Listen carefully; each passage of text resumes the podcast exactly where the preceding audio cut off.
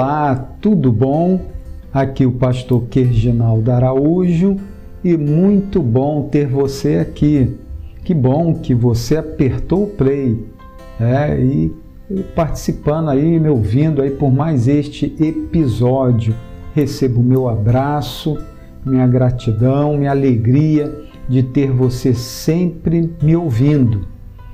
É, eu quero falar, iniciar aqui falando da reunião do presbitério de Cabo Frio. É, então, não saia daqui.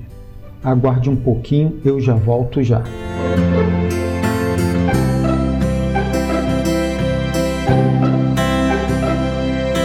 Então, a reunião do presbitério de Cabo Frio 2020 aconteceu nesse final de semana do dia 24, 25 e 26 de janeiro. Nos reunimos ali na pousada Fazenda São João, que é segundo distrito de Casimiro de Abreu. A diretoria aí do presbitério ficou da seguinte forma: foram todos reeleitos. Presidente, Reverendo Luiz Carlos, que é o pastor da Igreja Presbiteriana de Cabo Frio, o vice, Reverendo Arivelto, pastor da Igreja Presbiteriana de Arraial do Cabo, primeiro secretário, Reverendo Givanildo, que é o pastor da Igreja Presbiteriana em Célula Mater, que fica em Cabo Frio, secretário de Atas, presbítero Valdair, da Igreja Presbiteriana de Célula Mater, tesoureiro, presbítero Márcio, que é da Igreja Presbiteriana de Cabo Frio, secretário executivo, presbítero José Alfredo, que também é da Igreja Presbiteriana de Cabo Frio.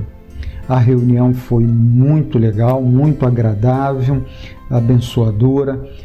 Tudo aconteceu ali, tudo que aconteceu foi dentro da normalidade, funcionou muito bem. Usamos o sistema iCalvinos, que agilizou bastante a reunião, e louvamos a Deus pelo presbitério de Cabo Frio e rogamos as bênçãos celestiais sobre a igrejas, as igrejas jurisdicionadas por este presbitério. Já volto já, não saia daqui, pegue a sua Bíblia aí que nós vamos ler o texto bíblico.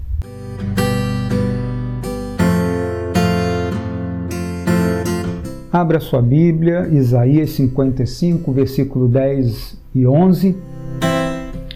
Diz assim o texto: Porque assim como descem a chuva e a neve dos céus, e para lá não tornam sem que primeiro reguem a terra e a fecundem e a façam brotar, para dar semente ao semeador e pão ao que come. Assim será a palavra que sair da minha boca, não voltará para mim vazia, mas fará o que me apraz e prosperará naquilo para que a designei.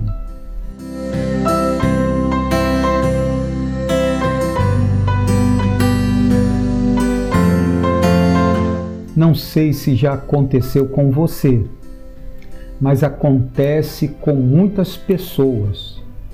Experimentar em um momento da vida situações emocionais dolorosas que levam a nossa alma a gritar por dentro.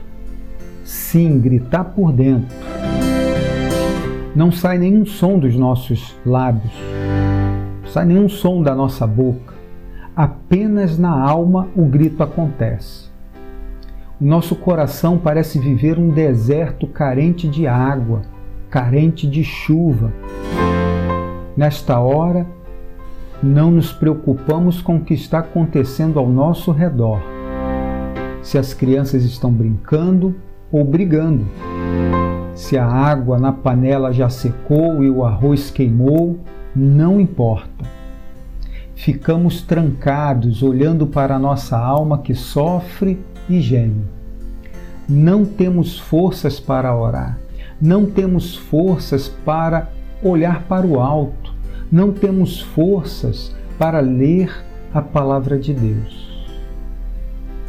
Não temos para quem ligar, telefonar, pedir ajuda. Ninguém compreende a nossa dor. Esta experiência de dor emocional é muito comum e ninguém está livre de ser alcançada por ela.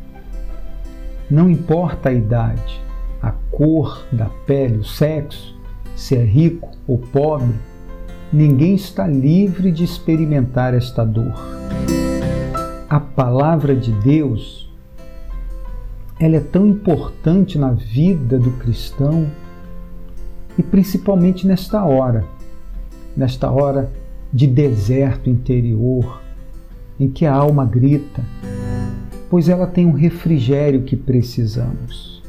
Ela tem o alento que carecemos e ela nos oferece ainda mais, nos oferece provisão para o futuro.